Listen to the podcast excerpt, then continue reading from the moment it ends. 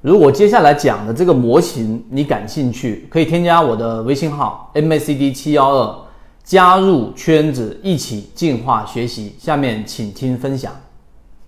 好，今天三分钟我来给各位去讲一个话题，就是反形态理论。什么叫反形态理论呢？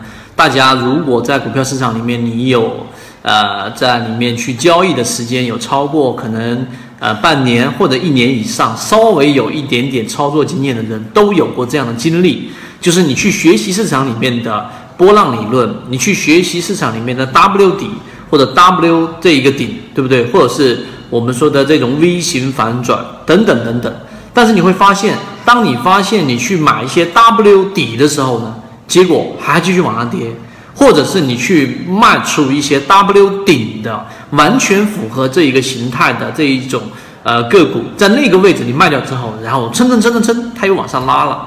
所以反形态里面，其实你后来经过时间的推移，你发现所谓的 W 底或者 W 顶。其实呢，它只是可能在头肩过程形成过程产生的。例如说头肩底，对不对啊？它形成过程当中，它自然会有一个类似于 W 底的一个过程。头肩顶也是一样的道理。所以技术形态或者形态分析对我们的这种交易有多大的帮助呢？或者说经常会让你抓到牛股，反而把给它跑跑放放跑了。可能我不懂什么是 W 底。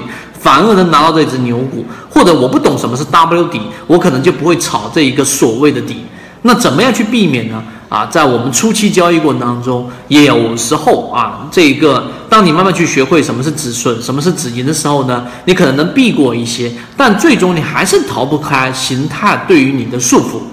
最后，我告诉大家，市场的本质和在我们的交易模型当中，就像我们在讲的水晶法，我们在讲的这一个啊，最近在讲的益丰药业，在我们的整个圈子里面都有在讲的。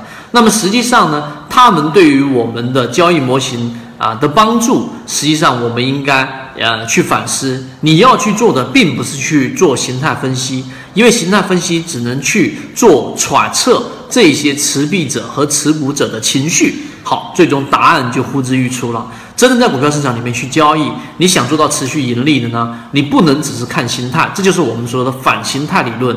反形态里面，其实你要更多的去看什么？例如说我们说的控盘状态，例如说我们看的资金状态，例如说我们在控盘状态跟资金状态的这种前提下，然后我们去看筹码，来了解在这一个个股里面的所有的大部分资金。它游资是怎么考虑的？持股者是怎么考虑的？持币者是怎么考虑的？啊，那我举一个实际的例子，例如说我们说的益丰药房啊，益丰药房呢是水井坊我们在讲了，对不对？益益丰药房我们在讲，我们拿水井坊来说吧。那水井坊在这一波从二十五我们讲到五十块，从五十块现在我们讲到五十四块，那五十四块现在它在这五十五十一块到五十二块之间这里进行盘整。那到底意味着什么呢？我们看到的数据是主力资金还是在持续往里面流进的，并且控盘度也是在持续性增加的。那么这样的个股呢，已经连续盘整创出前面新高，盘整了六个交易日。这六个交易日里面，今天打到三个点，然后在尾盘逆势又拉回到只跌百分之一点五几。那么这种下跌实际上又是一种洗盘的特征。最终，只要当个股出现一个短线资金的，例如说捕捞季节的金叉的一个买入信号，那么最终。就可以再作为新的一个波段的一个起点，所以这就是我们认为形态或单看形态的弊端，我们用资金用整个个股的状态来进行弥补，这个是我们交易系统里面完整讲到的。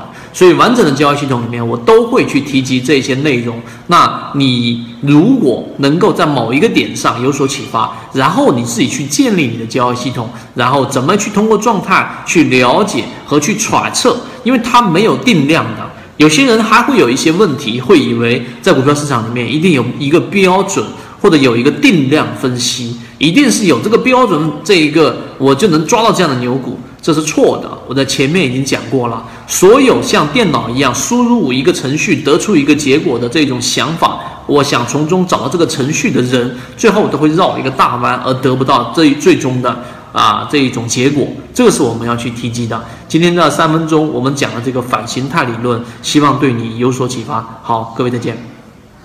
今天的分享就到这里。想要加入圈子学习，可以添加微信 MACD 七幺二。和你一起终身进化。